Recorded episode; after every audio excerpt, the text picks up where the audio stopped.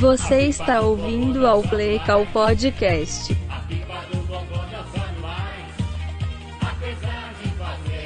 Alô! Esse é o Play Call número 74. Vamos falar sobre a semana do Wild Card Round, ou rodada de Wild Card, se você for adepto de Paulo Freire. É, meu nome é Coach Rafael Negreiro, seja extremamente bem-vindo aí. Vamos, porra, vamos trocar essa ideia de sempre aí sobre jogos, sobre coach, sobre coisas, sobre jogadas. É... Naqueles pique e tal, né? Vocês já estão ligados, vocês já conhecem, já, já são de casa, já sabem como é. é. A música em homenagem a ele, né? O senhor Thomas Edward Patrick Brady Jr., que todos acreditam estar indo de base aí na NFL. Alguns, bom, está indo de base no Buccaneers, né? Na NFL não sabemos ainda porque o homem é imprevisível. Aparentemente ele quer jogar até falecer. É, de idade, pelo amor de Deus, não pense em nada errado. E, e a ver, né? Mas já tá um clima meio melancólico, assim. Esse último jogo dele contra o Cowboys aí, de fato, foi muito melancólico. A atitude dele, a postura, assim, uma coisa, porra, fim de festa mesmo, tá ligado? Então temos que ver aí como ficará. A verdade é que eu acho que acabou. Assim, sendo bem honesto. Se não acabou, deveria. Acho que já não tem, não dá mais, né? Tá ligado? Vocês estão entendendo? Não dá mais. Chega, chega de Brady. Assim. E olha que eu sou de um time que foi fundado pelo Tom Brady. Eu sou grato a ele. Mas não dá mais. A, a real é essa aí. Legal? Vamos começar falando aqui sobre o nosso glorioso outro podcast da, da das lojas Playcall, que é o Olha o que ele fez. Aqui é importante falar a gente não tem 20 bilhões de, preju de prejuízo como as americanas. Embora a gente fale de esportes americanos, a gente não, eu não sou Jorge Paulo Lema, eu sou muito mais competente que ele. Só que a diferença é que a gente não tá na bolsa de valores, né? Se tivesse, a gente teria 20 bilhões sobrando, e não 20 milhões bilhões faltando. Porque eu não sou vagabundo igual essas merda desses caras aí que vão inclusive entrar com recuperação judicial. Um grande abraço aí. Toda vez que eu leio essas paradas, eu lembro que eu fiz administração, eu fico muito irritado. Queria compartilhar isso com vocês. Então, beleza, lembre-se do Olho que ele fez, que é o podcast do meu amigo Pedro Henrique Alves, o Bogão, torcedor do Jaguars. Parabéns, Bogão. Sobre fatos históricos, eventos históricos da NFL. É... Tem também o nosso Apoia-se, apoia.c barra playcall, onde você pode ajudar esta merda aqui a continuar, certo? Se fica aí a seu critério. É é um dinheirinho ali, pô. Tá rendendo ali o quê? Uns 50 por mês? Ei, 50 por mês, filho. 50 por mês eu vou ali e, e, e compro a barrinha de proteína pra comer depois do treino. Tá bom ou não tá?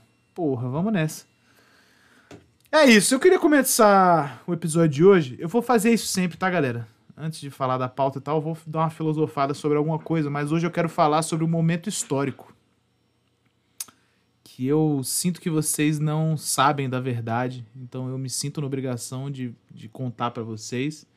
É, é um momento que aconteceu na NFL, valia até um olho que ele fez, hein? Fica um abraço aí pro meu amigo Pedro Henrique. E eu acho que a NFL fala pouco sobre, acho que a ESPN também fala muito pouco sobre. E a pedido do meu amigo Anderson Brown, que nas palavras dele a, a, o mundo não conhece essa verdade, eu vou contar para vocês aqui. Em 2005, eu, é, não dá, é intancável essa história. Em 2005, haviam dois QBs principais na classe do draft, né? Ou seja, dos bonecos a serem escolhidos, os dois principais QBs estavam ali para, né, no primeiro round ali para serem devidamente escolhidos. Dois times, sabidamente, necessitavam de QBs em 2005. Um desses times era o senhor São Francisco 49ers. O outro time era o Green Bay Packers. O San Francisco 49ers escolhia na primeira escolha, com a primeira escolha, e o, e o, e o Green Bay Packers escolhia com a 24. Qual que é o negócio aí?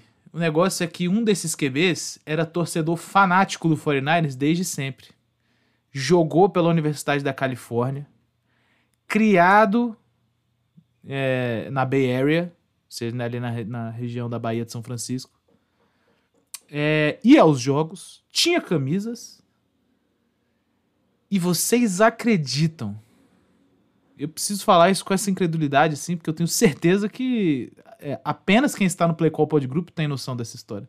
Vocês acreditam que o San Francisco 49ers não pegou este rapaz que era 49ers de carteirinha? O San Francisco 49ers escolheu pegar um outro menino que jogou em Utah. Você não sabe nem onde fica Utah. Você não sabe nem o que, que tem em Utah, tá bom? Pegou um menino que era de Utah, chamado Alex Smith, e o escolheu para ser QB. Enquanto que o Green Bay Packers ficou com o menino de São Francisco, o pobre menino da Bay Area, o senhor Aaron Rodgers. Desde então, Aaron Rodgers e São Francisco 49ers têm uma relação extremamente escrota. Onde parece que um quer destruir o outro a todo momento. E daí começou todo o ranço de Aaron Rodgers com relação ao mundo. Porque ele não foi escolhido no draft pelo time do coração. Achei importante trazer esse tópico porque daqui a pouco vai chegar no draft e vocês não vão ver ninguém, ninguém falando sobre isso. Não vai passar nenhuma vez na TV. Eu acho que isso é um absurdo. Tá bom? Então aqui não, aqui tem informação. Aqui a gente vem falar, aqui, aqui a gente vem falar a verdade. Playcall é um podcast de verdade. Não é. É, porque eu era o Rodgers, é análise. Análise não. análise não. Aqui a gente fala de coisa séria. Muito bem. Incrível momento, tá?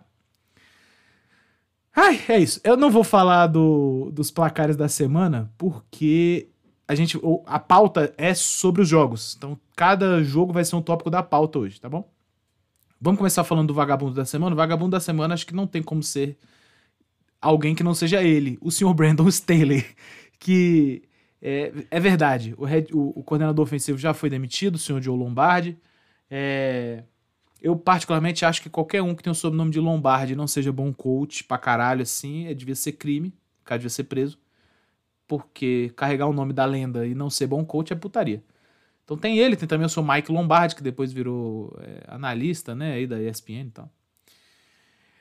Show. Brandon Staley simplesmente tomou mais uma das grandes viradas da história da NFL, né? Esse ano vimos duas a que o Colts tomou. Foi de quem mesmo do Colts? Não vou lembrar, hein? Não foi contra o Jaguars, não. Não vou lembrar. Beleza, temos aqui o Colts tomou. E tem... Foi contra o Chargers? É possível que tenha sido. E temos agora essa que, evidentemente, o senhor, o senhor Brandon Staley tomou contra o Jaguars. Então ele tem que ser o vagabundo da semana. É, a culpa macro é, evidentemente, dele. Então assim é. 10 segundos de vagabundo aí, vai. Vagabundo, vagabundo, vagabundo, é um vagabundo, vagabundo, vagabundo, vagabundo, vagabundo, vagabundo, vagabundo. Você é vagabundo, vagabundo, vagabundo, vagabundo. Seu vagabundo. Show de bola. É isso aí, hein, seu Brandon Staley. Teve alguns vagabundos da semana essa temporada pro senhor, hein? E o burro da semana? O burro da semana, cara, vai ser pro jogador que eu, eu fiquei com um pouco de dó de, de trazer este, entre várias aspas, prêmio para ele. Mas não tem jeito, né?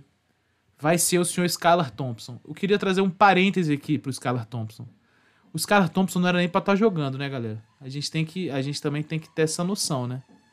O Skylar Thompson simplesmente é um QB que foi draftado no sétimo round, era o terceiro QB do Dolphins. Em um mundo minimamente razoável, não precisamos nem falar do ideal, em um mundo minimamente razoável, ele jamais vê o campo. Mas como o Miami Dolphins é uma franquia onde coisas esquisitas acontecem, ele precisou jogar um jogo de playoff.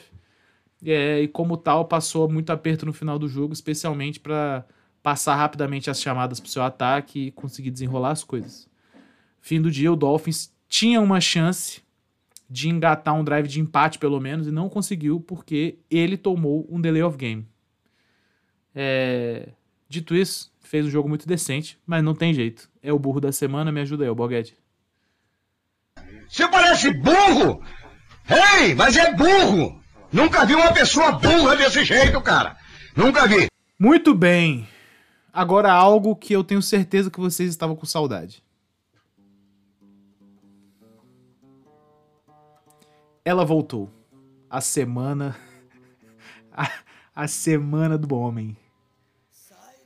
Antônio Brown tava um tempo sem fazer merdas notáveis, né? Visíveis e tal, que a galera noticiasse. A última que mais notável foi a, o negócio dele soltar os prints lá do Brady. Mas agora ele conseguiu fazer mais um aqui, infelizmente. É... Ela tem. É assim, ela é séria, né? Mas tem uma parte nela que, infelizmente, é, não tem como não rir, embora não seja um assunto engraçado. É o seguinte: o Antônio Brown ele postou momentos íntimos com sua ex no Snapchat. Até aí é a parte desgraçada, né? Então ele foi lá e postou coisa com a mulher lá. Vídeo fazendo coisas. E, e, evidentemente expôs e compartilhou com a galera. E tava lá no feed aberto dele. Só que depois ele foi acusado, a mulher levou as provas, a, a, se não me engano, à polícia. E aí ele colocou a culpa num hack. Ô, oh, Antônio Brown. Num hack? Pera aí, doidão. Complicado, né, cara? Assim, é... Eu não sei como é que ele achou que essa história ia colar. Verdade que o Antônio Brown, depois que ele começou a andar com Kanye West, ele tá cada dia pior, assim. Tá uma coisa assim, realmente inaceitável o que tá acontecendo com ele. E aí, fica isso aí, né? Infelizmente tá, fica essa nota triste aí. O cara tá absolutamente xalalau das ideias. Torceremos para que ele se recupere, pelo menos mentalmente aí. É nóis! Então vamos lá, vamos começar falando de 49ers e Seahawks. E vai. Muito bem, pessoal. O 49ers derrotou o Seattle Seahawks por 41 a 23 em um jogo que parecia que o Seahawks ia dar um trabalho assim. Né? O Seahawks foi pro, foi pro intervalo ganhando o jogo. Depois de estar. Acho que o Seahawks estava perdendo, não era isso? De 17 a 0. Aí foi atrás, virou o jogo, ficou 23 a 17. O jogo foi pro intervalo dessa forma. É, porém, 49ers voltou e, e amassou o Seahawks de cabo a rabo. Destaque aqui que eu peguei para esse jogo foi o senhor Brock Purdy, que teve 332 jardas, 3 TDs. É, e a gente vai trocar uma ideia um pouquinho sobre ele, assim, em si. Não tem. Bom, veja, esse jogo aqui, de todos os que aconteceram, você que escuta o Play Call há um tempo, sabe já qual que era a minha opinião e qual que seria o meu desfecho para esse jogo. E aconteceu mais ou menos desse jeito mesmo. É que de alguma forma o 49ers perdeu um pouco o controle do placar no primeiro tempo ali no final. Quando o 49ers tomou conta do jogo por inteiro, acabou. Não tinha mais muito o que fazer e eu já imaginei que o jogo fosse ser dessa forma. Né? Eu só não imaginei que o Seahawks fosse conseguir pelo menos dar uma apertada de primeiro momento, assim. É... Brock Purdy, 332 jardas, 3 TDs. Eu tava vendo alguns caras falarem sobre ele, é, e um pouco até da narração brasileira falando, que... É, assim, que o Jimmy Garoppolo é inferior ao Brock Purdy, porque o Brock Purdy tá aí, tá ganhando jogo, tá não sei o quê, porque o 49 joga melhor com ele e tal. Eu parei para ver um pouco a parte tática do que está sendo feito com, com o Purdy em campo. E assim, tá simples. Muita coisa. Se o 49ers não tivesse um jogo corrido absurdo, é... eu não sei se ele estaria tendo esse sucesso. Além disso, ele tem uma, uma benesse que é ele corre. Não é que ele é um corredor, ele não é um Josh Allen, nem um Lamar Jackson, nem nada disso, mas ele corre. Tipo assim, ele é um cara que corre. Precisou, ele vai embora. Uma parada meio Patrick Mahomes assim, tá ligado? Isso, por de certa maneira, isso assusta um pouco a defesa. Porque não importa muito se o cara é muito talentoso ou não. O que importa é que o, o 49ers é muito talentoso como um todo. Eu acho que se fosse outro QB aí, ele teria vencido o jogo? Eu acho que sim. Honestamente, assim, esse está o nível do 49ers com o Shanahan, com essa defesa do senhor Demico Ryans. Esse é o nível desse 49ers desse ano. Eu acho que se o Joe Flacco fosse QB do 49ers, o 49ers estaria nos playoffs igualzinho. Igualzinho.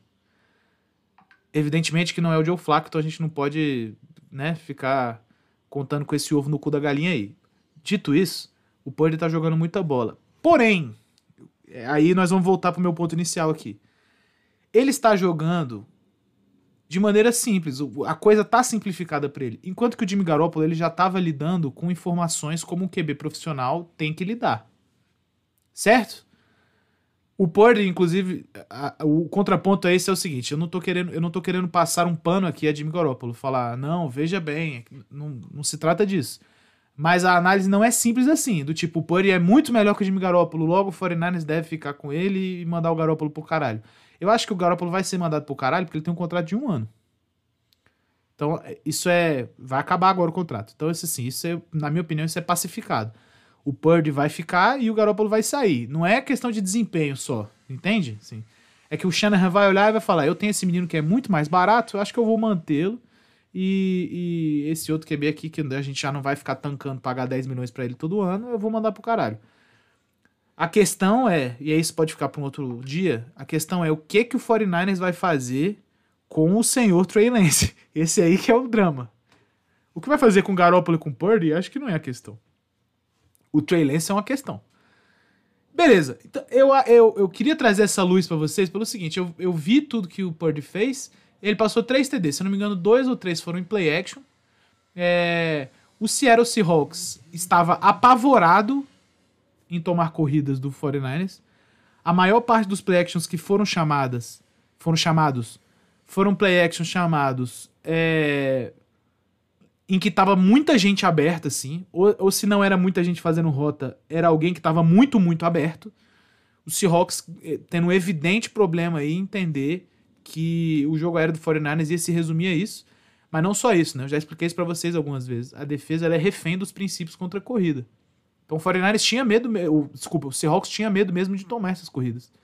E não à toa, né? Só o McCaffrey sozinho fez 120 jardas nos caras. Então assim, é um jogo que tava pro, pro 49ers ganhar mesmo. O 49ers agora, por outro lado, vai jogar com um time que é complicado. O 49ers vai jogar com o Cowboys, que é um time que tem uma defesa contra a corrida bastante mais razoável que a do Seahawks. Que é um time que tem um pass rush bastante mais razoável que o do Seahawks. Ou seja, linebackers melhores que os do Seahawks. DB melhor que a do Seahawks. Já não sei onde é que vai parar isso aí.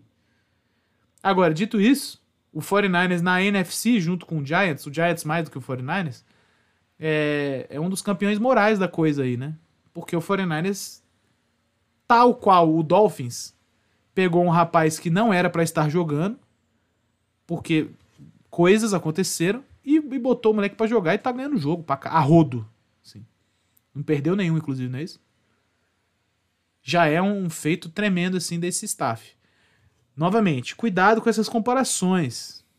O QB reserva, ele lida com menos coisas. O coach se desdobra para fazer o QB reserva jogar, galera. Enquanto que o QB titular é um negócio um pouco mais foda-se. Foda-se, você é adultinho, vai jogar bola. E o QB reserva, não. Estão entendendo? Vou até cravar um negócio aqui, né? a gente vai falar do Giants já já, né? Mas vou cravar um negócio aqui em comparação para vocês. É possível que o Daniel Jones não vá tão bem assim ano que vem. Seja pela ausência do Mike Kafka, seja porque o Brian Dable vai falar: Filho, é o seguinte, esse primeiro ano eu botei você na bicicleta de rodinha e você foi muito bem. Próximo ano você vai ter que começar a fazer os ajustes você mesmo, sem, sem, sem minha mãozinha o tempo inteiro. Eu vou soltar o playbook na sua mão, o gameplay ali, o playbook é de total controle seu o gameplay, você vai ter os seus inputs, mas ele vai estar tá muito mais amplo do que o gameplay foi esse ano. E agora é pau na sua bunda, filho. Você tem que correr atrás das coisas. O Purdy não chegou nesse estágio. Eu acho que ele vai ter sucesso quando chegar, mas ainda é um pouco cedo, creio eu. Tá? Só esse raciocínio que eu quis trazer. Não há muito o que falar sobre o Seahawks. Jogou o que a gente esperou, esperava que jogasse. É o 49ers, de uma maneira geral, jogou o que a gente esperava que jogasse. E é isso aí. O Purdy teve um desempenho acima, acho que do esperado, né? Mais de 300 jardas. Maneiro, vamos para o próximo. O milagre de Jacksonville. E vai. Show de bola. Aconteceu, hein? O Chargers chargerou. Inacreditável, hein, galera? Muito, é, sei lá. Tem algumas coisas que o time, o time. Eu não gosto de falar de time pequeno em NFL, né? Mas vamos dizer assim, tem algumas coisas que as franquias desfuncionais historicamente sofrem que chega a ser engraçado, chega a ser cômico, porque é isso, né? Eu tava vendo. Eu, eu sigo um coach americano que ele é. Ele é da Flórida mesmo, da região de San Diego, inclusive. E ele é torcedor do Chargers, né? E aí ele, é, ele era. Ele agora não é mais coach, ele, é, ele foi coach de ST e depois head coach, agora ele é diretor de uma escola lá em San Diego. E aí o bicho tweetou um negócio que, que eu falei, pô, é essa porra aí mesmo. Ele falou assim: não tem nada mais Chargers que isso, galera. em americano ele tweetou, né? Na, na língua que os americanos falam. Não tem nada mais Charger que isso, galera. Essa porra aí, isso é Los Angeles Chargers, mano. E vou falar uma coisa para vocês. Se o Jacksonville Jaguars toma o 27 a 0 que tinha se desenhado, a gente ia falar assim: isso é Jacksonville Jaguars, galera. É chegar no playoff e tomar 27 a 0, pô. Para a alegria da nação, o Chargers foi o Chargers, mas o Jaguars jogou bola. E assim, era um jogo que eu esperava algo nesse sentido, não na, numa virada astrológica aí, né? Mas assim, eu esperava um jogo, pô, esse jogo teve 61 pontos. Eu esperava algo nesse, nesse meio aí. Porque era um jogo de dois head coaches que, embora tenham passados diferentes, Doug Peterson sempre foi um cara de ataque. Brandon Staley é um historicamente um cara de defesa. São dois coaches extremamente agressivos nas abordagens. Tomada de decisão, quarta descida, é, chamada de trick play, é, uso do special teams. São dois coaches muito, muito, muito agressivos. Muito agressivos. Se eu tiver que fazer um top 3 de agressivos que eu já vi, não da história, tá? Mas que eu já vi, o Staley e o Peterson estão nele. E o outro seria o Sean Payton. Esses três são os coaches mais agressivos que eu já vi na vida. Bizarro mesmo. E aí, beleza. Eu quero começar falando aqui para vocês exatamente. Vamos começar falando sobre o Chargers, que é o seguinte: qual o tamanho da culpa do Brandon Staley e do Justin Herbert? O Brandon Staley foi aí o vagabundo da semana, vocês viram. Ele já demitiu o coordenador ofensivo. É... O coordenador ofensivo, para mim, do jeito que o jogo se desenrolou, especialmente no segundo tempo, ele é culpado. Porque eu acho que do jeito que as jogadas estavam sendo chamadas, eu acho que ele botou um pé no acelerador ali, um pouco desnecessário.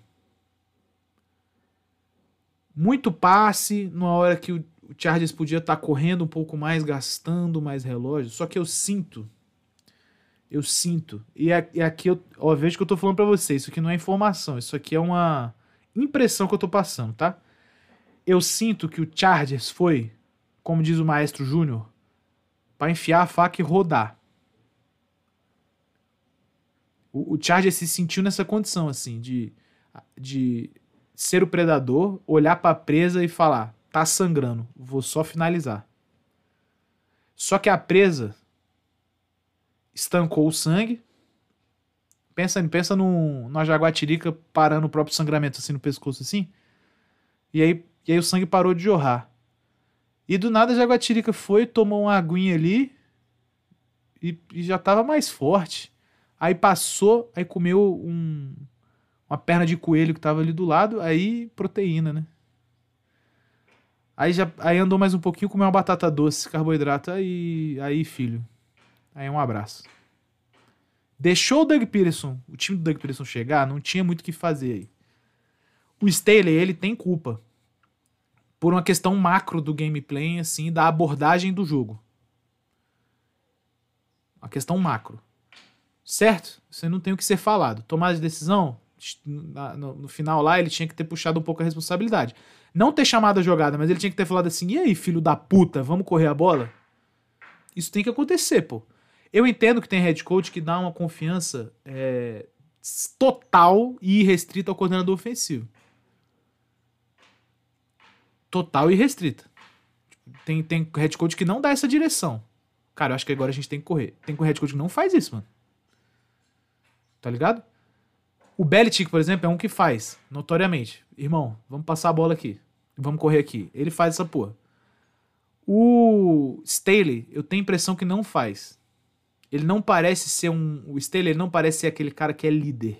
Tipo, Tipo, líder no sentido Joseph Stalin da parada, tá ligado? Mão de ferro, assim. Não parece ser esse cara. Ele parece ser um cara um pouco mais agregador. Tanto que, acabado o jogo, muito jogador veio apoiar o Staley. Falar, mano, isso não é culpa do coach e tal. E ele parece ser um cara que, que os caras gostam mesmo. Ele tem um pique meio Mac, Mike McDaniel, assim, de. Tipo, não é que ele é um cara que. É, vai liderar pelo, pelo, pela força. A gente é foda, futebol. Não é o Dan Campbell. Ele não é o Dan Campbell, tá? Mas o Staley parece ser um cara que os caras respeitam muito, porque ele é inteligente, porque ele sabe futebol, tá ligado? Ele sabe o que ele tá falando e ele deve ser um cara justo na, no dia a dia, assim. Talvez um cara até maneiro de se conviver. E aí ele deve adotar essa abordagem, aqui nós estamos tudo confabulando, tá? Ele deve adotar essa abordagem com a CT. Ele empodera os caras. Irmão, você é coordenador ofensivo, faz o teu. Tô, tô, junto, tô junto contigo, tô puxando essa responsabilidade. E aí deu essa merda aí. Ele tem culpa? Tem. É menor do que o que eu acho que a galera tá querendo cravar, tá? E aí a gente entra na questão de Justin Herbert. O Justin Herbert tem qual culpa nesse jogo aí? Eu sei que a galera, quando acontece esse tipo de, de tragédia, a gente precisa pegar essa pecha no QB. Por exemplo, o Matt Ryan tomou duas das maiores viradas da história. Isso nunca vai ser esquecido. Agora, a terceira maior virada da história, quem tomou foi o Justin Herbert. Isso também nunca vai ser esquecido. Ele podia ter feito mais? Eu acho que sim. A defesa do Jaguars começou a jogar melhor no segundo tempo? Eu acho que sim também.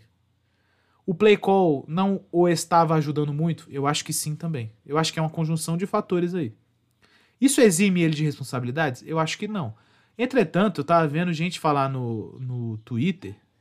O Twitter é um lugar maravilhoso, né? O tribunal de, de minúsculas causas, como diz a escriba do Umbral.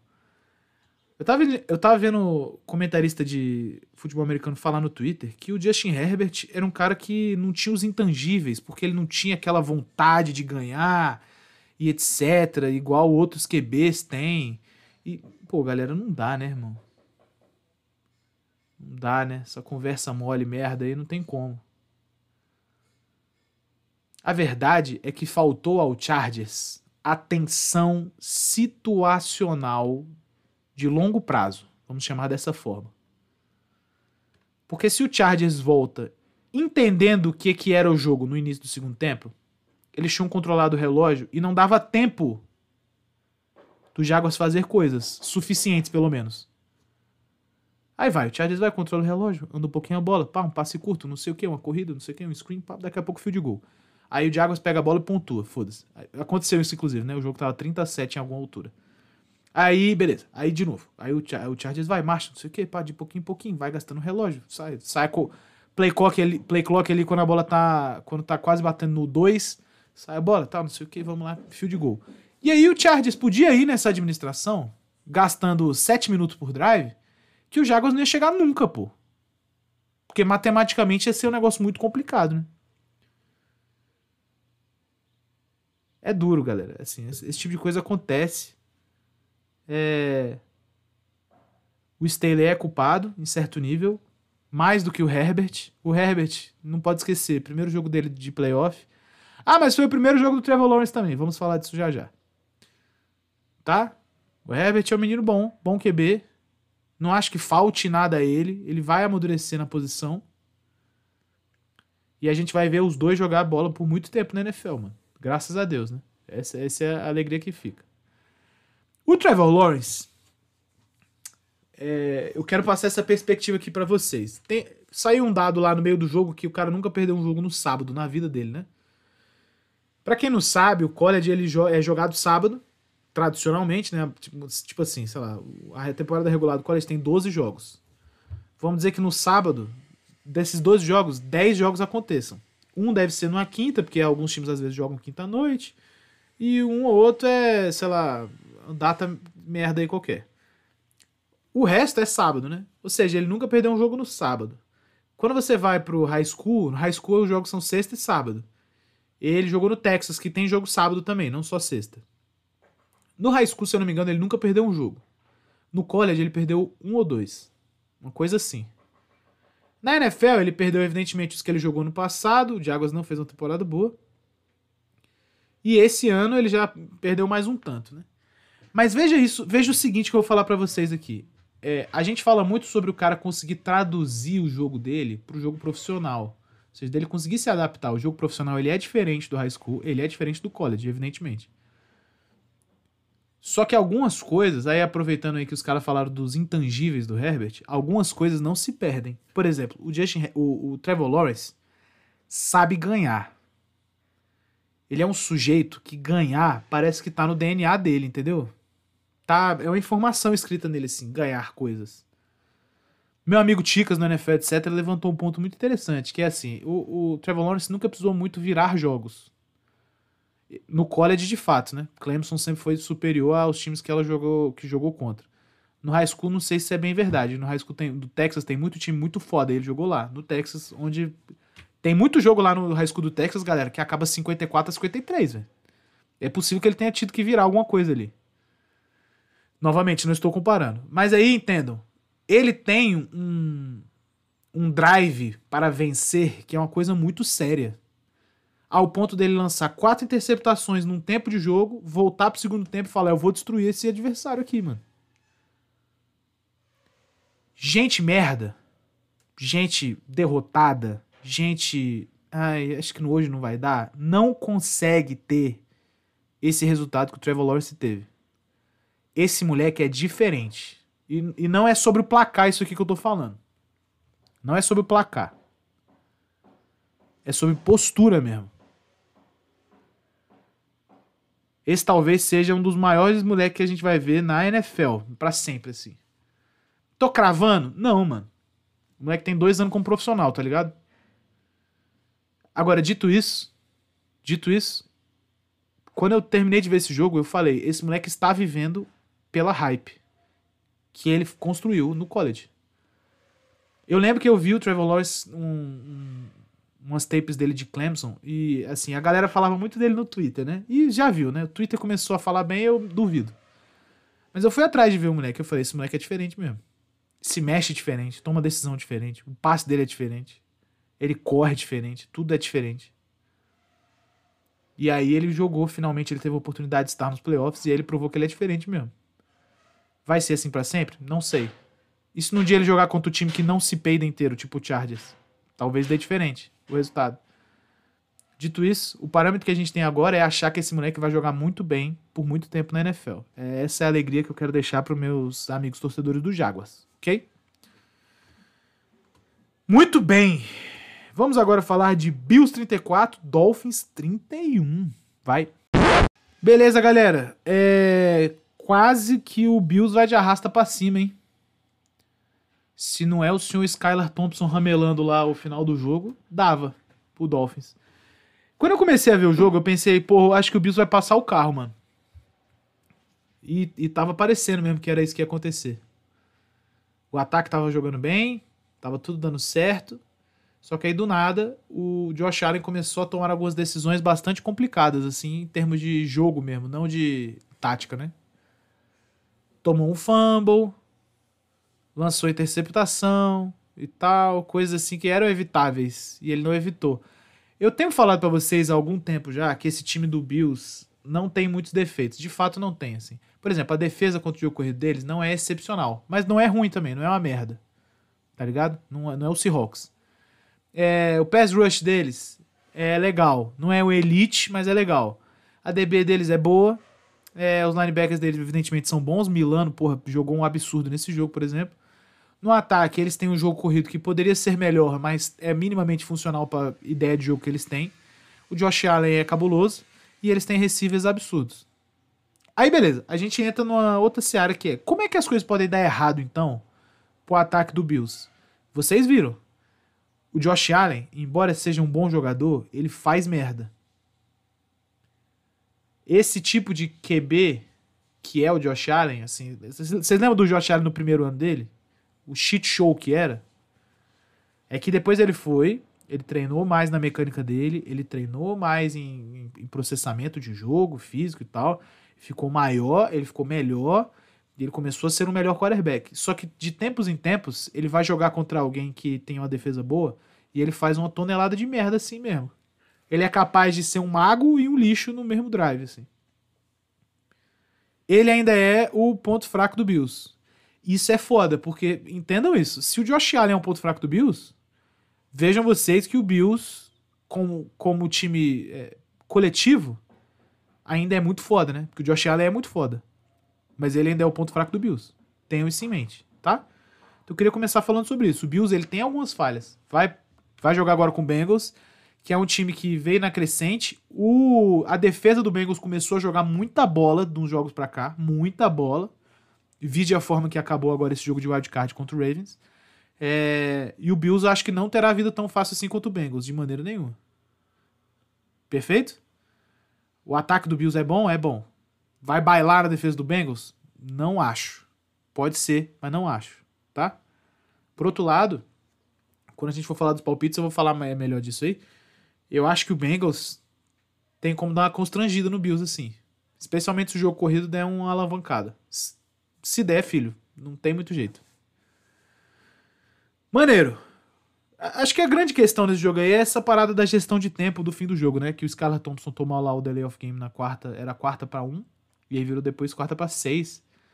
Ou era menos que um, era inches, uma merda assim, e aí virou quarta para cinco. Qualquer coisa nesse sentido aí. É... Alguém me mandou até, me mandaram em algum grupo que eu tô, a parada lá do play call, do play call, do play call, tipo, atividade de chamar jogada mesmo. Coach, nesse momento aí, será que o problema não é o técnico que passou uma chamada muito grande e tal? É possível. E é isso que a gente quer discorrer aqui um pouquinho.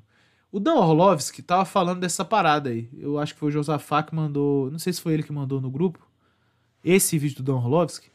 Mas o Don Orlovski, ele, eu vi um vídeo dele no Twitter falando exatamente essa porra. Ele falou assim, mano, é o seguinte, a galera pensa que chamar jogada é um negócio muito fácil. Só que você tem pouco tempo para passar uma frase várias vezes longa, tá? Com formação, shift, talvez motion, não sei o que, proteção, bababá, bloqueio e etc e tal. Com o estádio gritando. Aí, se o árbitro move a corrente, você, sei lá, você vira e fala assim, você já bateu os 40 segundos, tá? Aí você começa lá, vamos lá, primeiro para 10. Sei lá, terceiro, é, vamos dizer que era terceiro para 1. Aí o árbitro virou e falou: não, não, a primeira descida. Aí agora você tem que mudar a chamada. Isso tudo tem que acontecer muito rápido. O Scalar Thompson, galera, é calouro. Não, não percam essa referência aí. Perfeito? Ele é calouro. Ele não tem essa fluência toda de pocket que outros QBs têm. Ele não tem essa fluência toda de momentos críticos que outro QB tem. Porque ele nunca teve no momento crítico igual o que ele teve dessa outra vez agora. E, e cá entre nós aqui, acho que nunca vai estar também, de novo. Então, chegou. O moleque, porra, ouviu a chamada. Pode ser que o Mac McDaniel tenha demorado um pouco a passar a chamada por conta de, fator X. Quando eles quebraram o huddle, faltava 3 segundos, não dava tempo de sair, porque ainda botou o menino no. Ainda botou o menino em shotgun. Provavelmente aquilo ali era um passe. Provavelmente aquilo ali era um passe. Se fosse QB Sneak, a vida era muito mais fácil, porque QB Sneak geralmente é jogada que tem palavra-chave. Vamos dizer, vou inventar um aqui, tá? Aí o QB chega assim, ele viu que é terceira descida, aí quer fazer QB Sneak. Se ainda assim o coach quiser que seja feito um huddle ao invés de fazer um no huddle, o QB vira e fala assim, beleza, ele vai passar a formação e vai falar a palavra. Vamos dizer que a palavra é alfa. Beleza, galera, vamos fazer aqui pro, é, pro I alfa. Foda-se, os caras sabem que é sneak isso aí, tá ligado? Tipo assim, não tem muito caô aqui. Se, tem como ser a chamada inteira também de sneak, mas QB sneak, beleza. Só que é curta a chamada, entendeu? Então, do jeito que demorou ali, me leva a crer que aquilo ali ia, ia ser um passe mesmo. É, sendo assim, eu tenho um pouco de dúvida aí se essa porra. Primeiro, que eu acho que o Mac McDaniel pode ter errado mesmo em fazer esse tipo de coisa. Segundo, que eu tenho um pouco de dúvida que, se, porra, se aquilo ali era um passe e dá errado, eu, eu, eu uma hora dessa aqui, eu ia estar tá tiltado com, com ele. Porque, pô, não dá. QB Sneak é sempre alternativa melhor, mano. Quarta para zero é sempre alternativa melhor. Não tem jeito. O Sneak mesmo, tá clássico. Bota o moleque ali under center e mergulha no, na bundinha do center. Que é, é, não, não tem muito erro, assim. Se der errado, é fatalidade. Vocês estão entendendo? Não é igual outras jogadas. É importante que se tenha isso em mente aí. É, então, assim, Scarlett Thompson tem alguma culpa? Obviamente. Mas há que se apurar qual que era a chamada do Mike McDaniel. Porque se era uma frase muito longa, ou se ele demorou a começar a passar a jogada, ele tem culpa. Tá? É isso. Vamos falar agora de Vikings 24, Giants 31. Vai. Muito bem, galera. Vamos começar falando do Giants aqui. Eu queria primeiro chamar a atenção para os Colts do Giants, o senhor Brian Dable, Mike Kafka e o Ike Martindale. Esse é o primeiro nome dele? Ike Martindale. É, primeiro eu queria destacar o seguinte, mano. O Giants é um time que está há muito tempo fora dos playoffs. Chegou, está, jogou contra o time de melhor campanha. Jogou contra o time de melhor talento. Vamos deixar isso aqui claro. É, e ganhou. E assim, eu, eu acho que, embora a galera esteja dando aí um carinho legal no Brian Dable, eu sinto que o pessoal não tá dando devido, a devida dimensão ao feito que ele teve. É muito grande o que aconteceu com o Giants esse fim de semana. Papo reto assim mesmo. Acho que só o torcedor do Giants talvez tenha essa noção, assim. Mas a galera de fora não consegue entender. O Giants passou por um tornado de merda inacreditável, pô. Dos últimos anos, do último ano do Tom Coughlin pra Ben McAdoo, pra Pat Shurmur, pra Joe Judge com o senhor Jason Garrett chamando jogadas. Sim, foi uma coisa assim absolutamente, porra, inacreditável que foi feito do Giants nesses últimos anos. Tá ligado? Inacreditável. E aí, a gente entra nessa seara aí, né? Onde o Giants agora é um time a ser respeitado, mano. Daqui para frente, assim. É que é um time de craque? Não. Tem vários problemas no Giants. É que é um time, é, sei lá, que de alguma forma vai, vai conseguir amassar um outro, assim? Não. Não é esse tipo de futebol que o Giants pratica. O Giants pratica futebol operário. Usando o jargão do futebol aí, né? E aí tem que se entender qual é o tamanho desse feito, mano. É muito grande o que fez o Giants, galera. Não, não perco isso de vista, não. Meu mano Chico Barney da Shopee aí, tá, porra, deitou.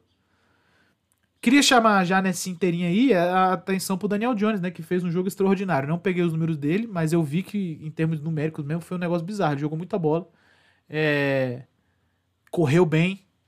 Passou bem. Fez as coisas direito, liderou o time à vitória. Primeira vitória em playoffs em 10, 12 anos, é isso? A última foi em 2011? Pô, muito forte isso aí, velho. Falando um pouquinho sobre o futuro de Daniel Jones. Eu sinto que o Daniel Jones deveria, ser, deveria renovar. Porque já criou uma identificação. Eu vou falar um negócio aqui que é, é até um pouco anti-Play Call Podcast, talvez seja um pouco mais NFL, etc. Isso aqui. Mas o Giants ganhou quatro Super Bowls, né? Ele nunca ganhou Super Bowl com QB incontestável.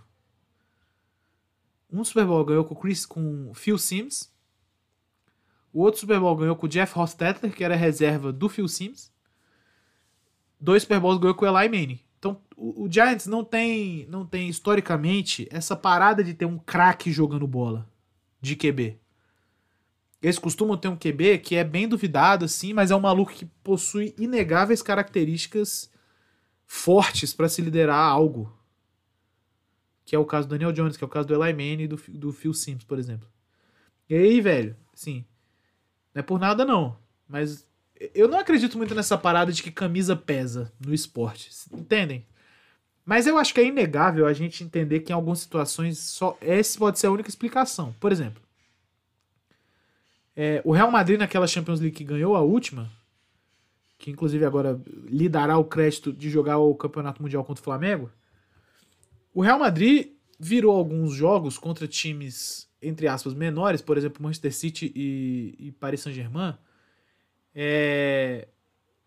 E, cara, não existe muita explicação que não seja os cara, o time adversário sentir um pouco que estava jogando contra um time de camisa pesada, assim.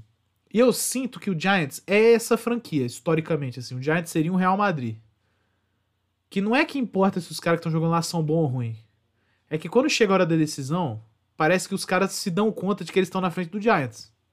E aí a galera dá uma. Dá uma. Como é que diz? Uma rateada, né? Eu sinto que isso acontece um pouco. E o Daniel Jones me parece ser o cara que exemplifica essa porra. Ele é um QB que todo mundo deu como falecido já na NFL, né? E tá aí, moleque. E tá jogando bola, e tá nos playoffs, tá ganhando jogo, tá? Bom pra gente prestar atenção.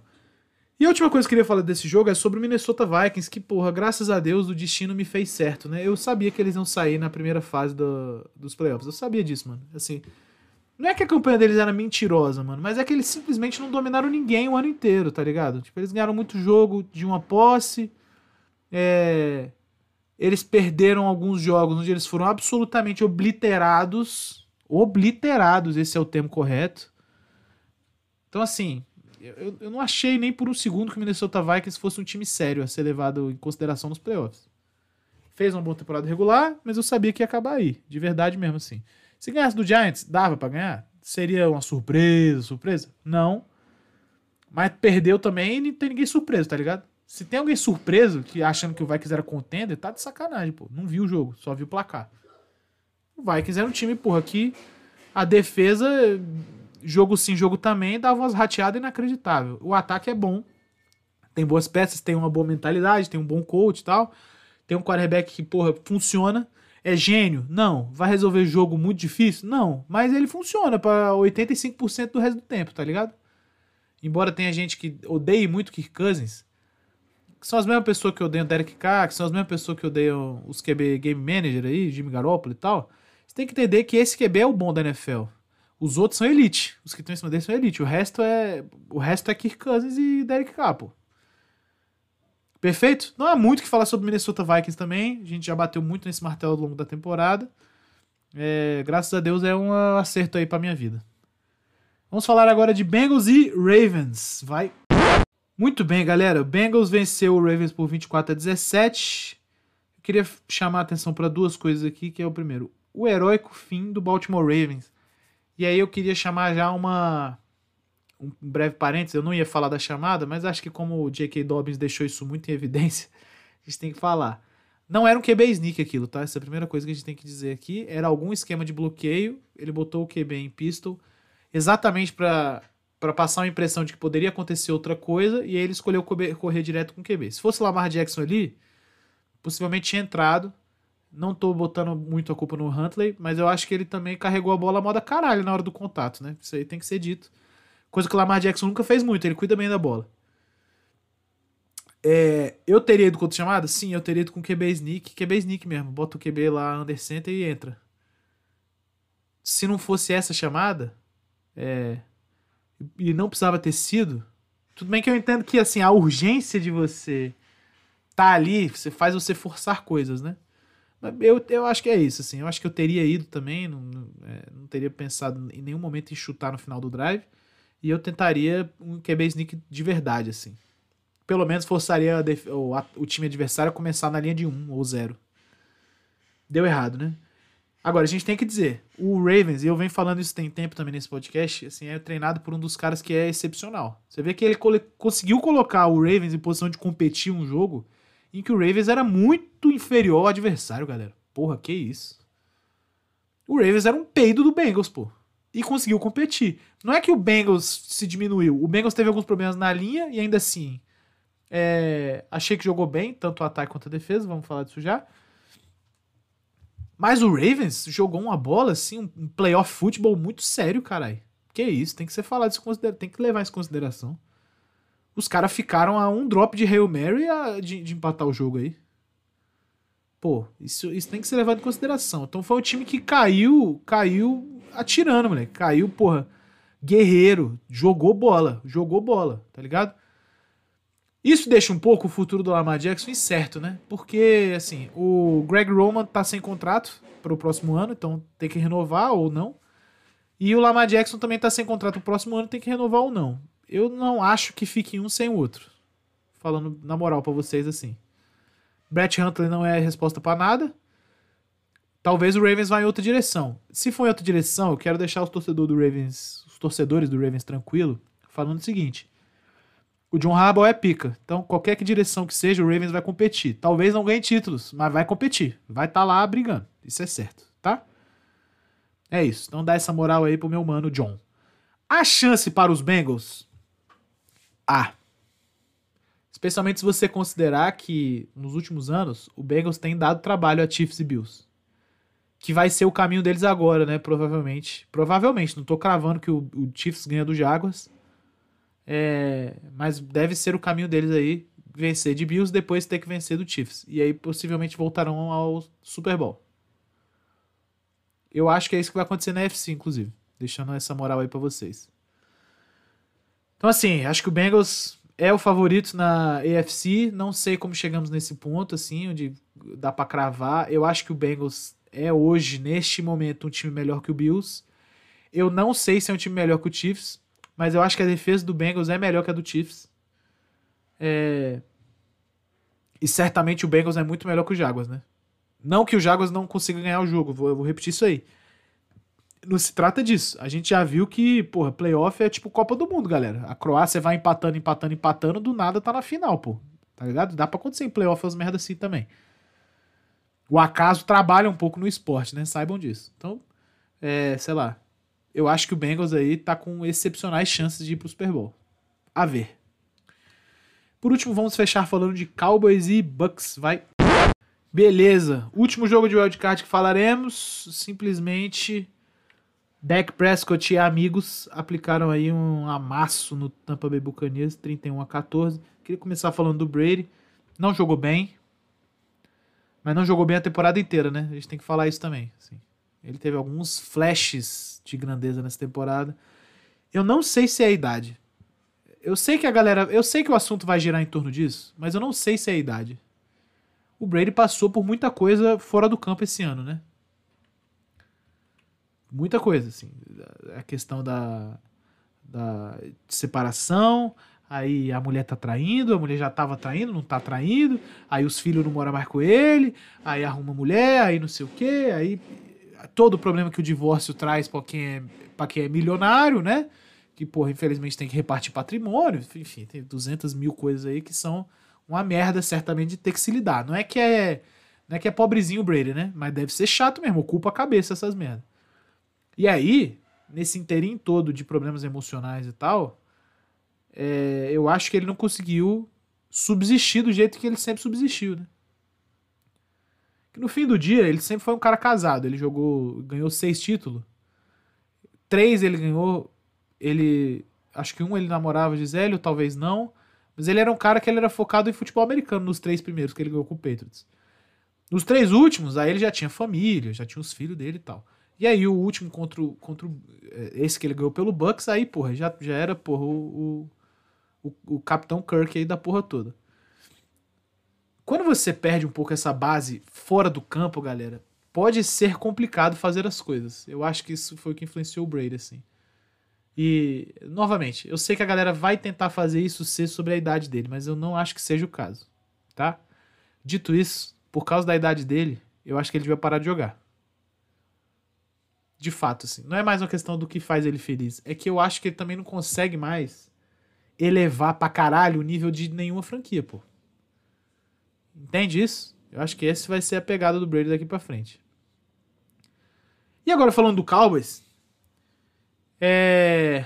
eu vou falar para vocês, eu já vi outros times do Cowboys que o ataque, o ataque era bem bom. Só que eu nunca vi uma defesa igual essa aí do Cowboys. Isso eu acho que é meio chato assim pros outros times. O seu Micah Parsons, o que joga de bola é brincadeira, pô. Brincadeira, brincadeira. E o resto da, da linha defensiva, por exemplo, só pra citar porque eu falei dessa posição, é formada de jogadores que são bons, assim. Não tem gênio, além do Michael Parsons, mas tem uns caras bons lá. Tem uns caras legal. Tá ligado? Assim, não, não, é, não é a linha formada por um, um gênio e três idiotas. Não é isso.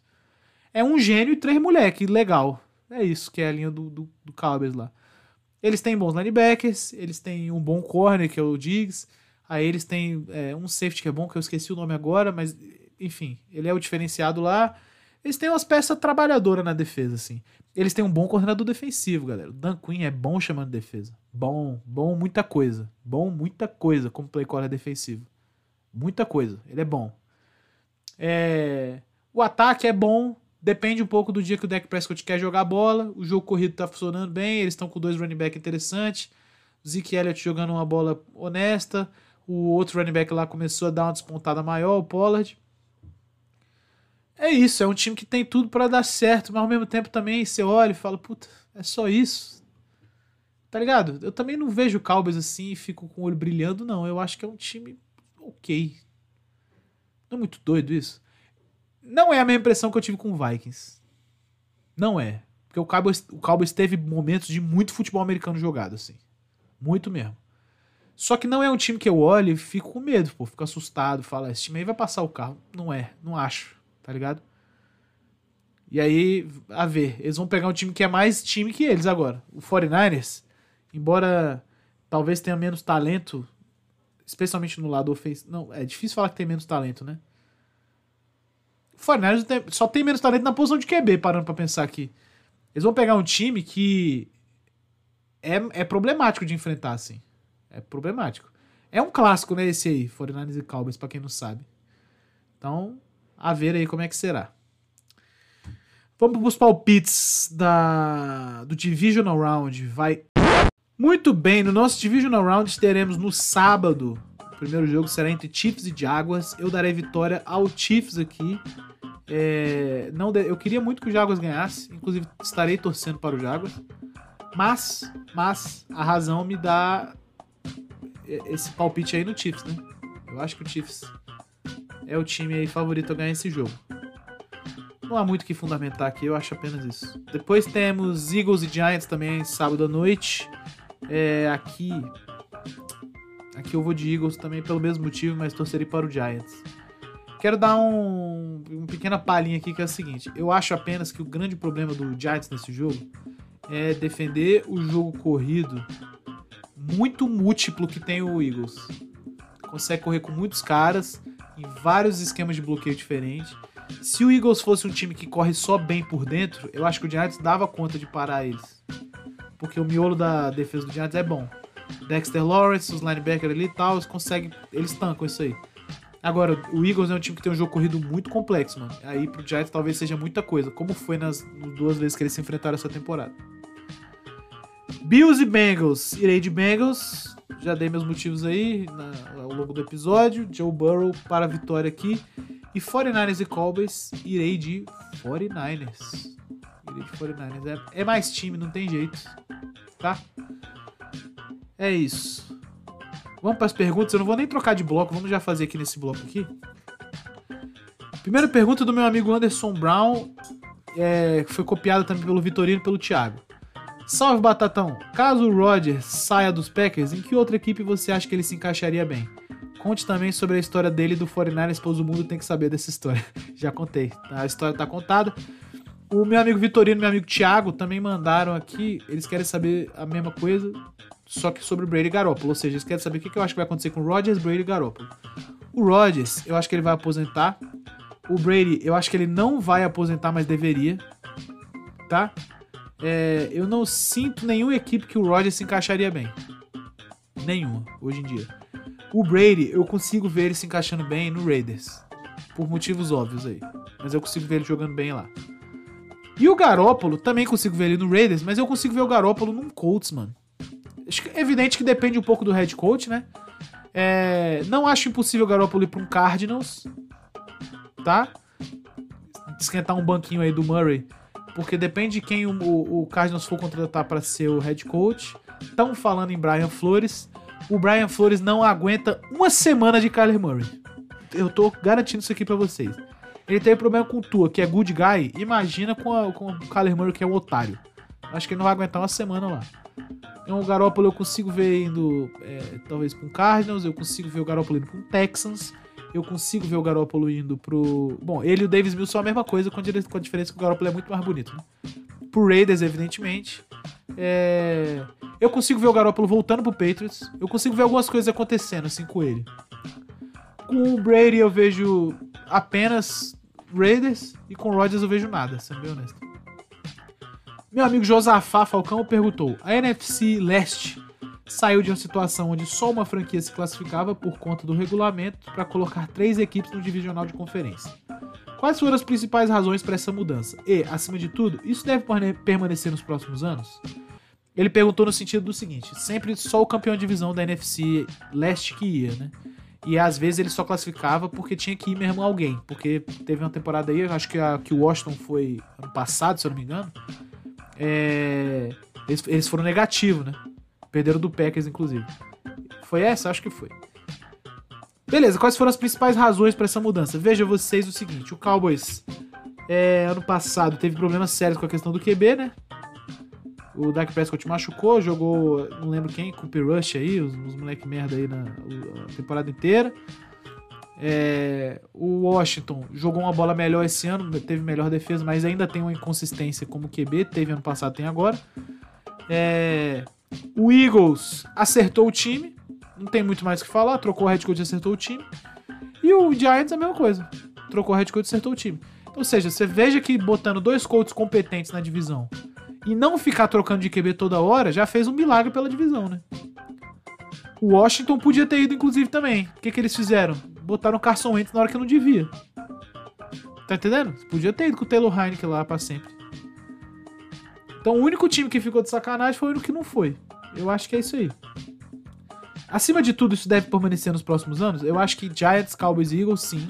Não sei o que vai acontecer com Commanders. Não sei, não sei, não sei. Amigo Anderson Brown também perguntou o seguinte, mandou duas perguntas a mais aqui. Nos últimos jogos que você viu dos Giants, você confiaria nessa evolução de Daniel Jones ou tentaria algo na FA? Eu confiaria na evolução. Com essas rameladas dos contenders e não ter amassado os times mais fracos, acendeu algum sinal de alerta para você ou é normal da pós-temporada? Normal. Playoff é assim mesmo, velho. Playoff é assim mesmo. O jogo não é entregue, não. Não é fácil, não, tá ligado? Pelo menos não deveria ser. Os jogos são disputados, são brigados e tal, e é isso aí mesmo. Ah, quem perde vem de dura a derrota, assim. E por último, meu amigo Bogão mandou quem será o melhor adversário pro Jaguars na final da UFC, Bills ou Bengals? Ele, obviamente, já supondo que o Jaguars passaria do Chiefs. É, cara, eu acho que eu essa pergunta é boa, hein? Eu acho que o Jaguars se daria melhor jogando contra o Bills. Se daria melhor jogando contra o Bills. Porque o Jaguars tem uns playmakers na defesa, assim, que na mesma pegada do que o Dolphins fez com o Bills, daria pro Jaguars fazer, forçar fumble, interceptar umas bolas, paradas. Contra o Bengals já é um pouco mais chato, assim. O Bengals é um time que tem melhores skill players como conjunto, né? O, não que o Bills não tenha, não é isso, mas sei lá, o, o, Bills tem de muito elite assim, eles têm o Diggs e eles têm o. O running back, por exemplo, não tem de elite pra caralho lá. Na Hines não é bom pra caralho, é bom, mas não é pra caralho. É, o Dawson Knox é bom, e aí, acaba aí. O Bengals, por outro lado, tem três wide bom, tem running back bom, tá ligado? É outra merda, assim. Acho que é isso aí. Vamos encerrar? Muito bem, galera. Alegria imensa estar aqui com vocês mais um episódio por 74 episódios do Play Call. É sempre muito bom. Eu gosto muito de gravar isso aqui, galera. De verdade mesmo. Eu fico feliz quando eu falo de futebol americano. E é isso. Que bom que vocês me ouvem. Estamos sempre aí, prontos para fazer coisas Vamos nessa pra caralho. Ei, Divisional Round. Infelizmente depois disso só tem jo jogo de conferência, Super Bowl, acaba. Mas é isso, né? Eu tô doido pra acabar essa temporada que eu quero voltar a ser chinelo, como diz meu amigo Ticas, do NFL, etc. Vamos nessa? Um abraço na mão de vocês e valeu!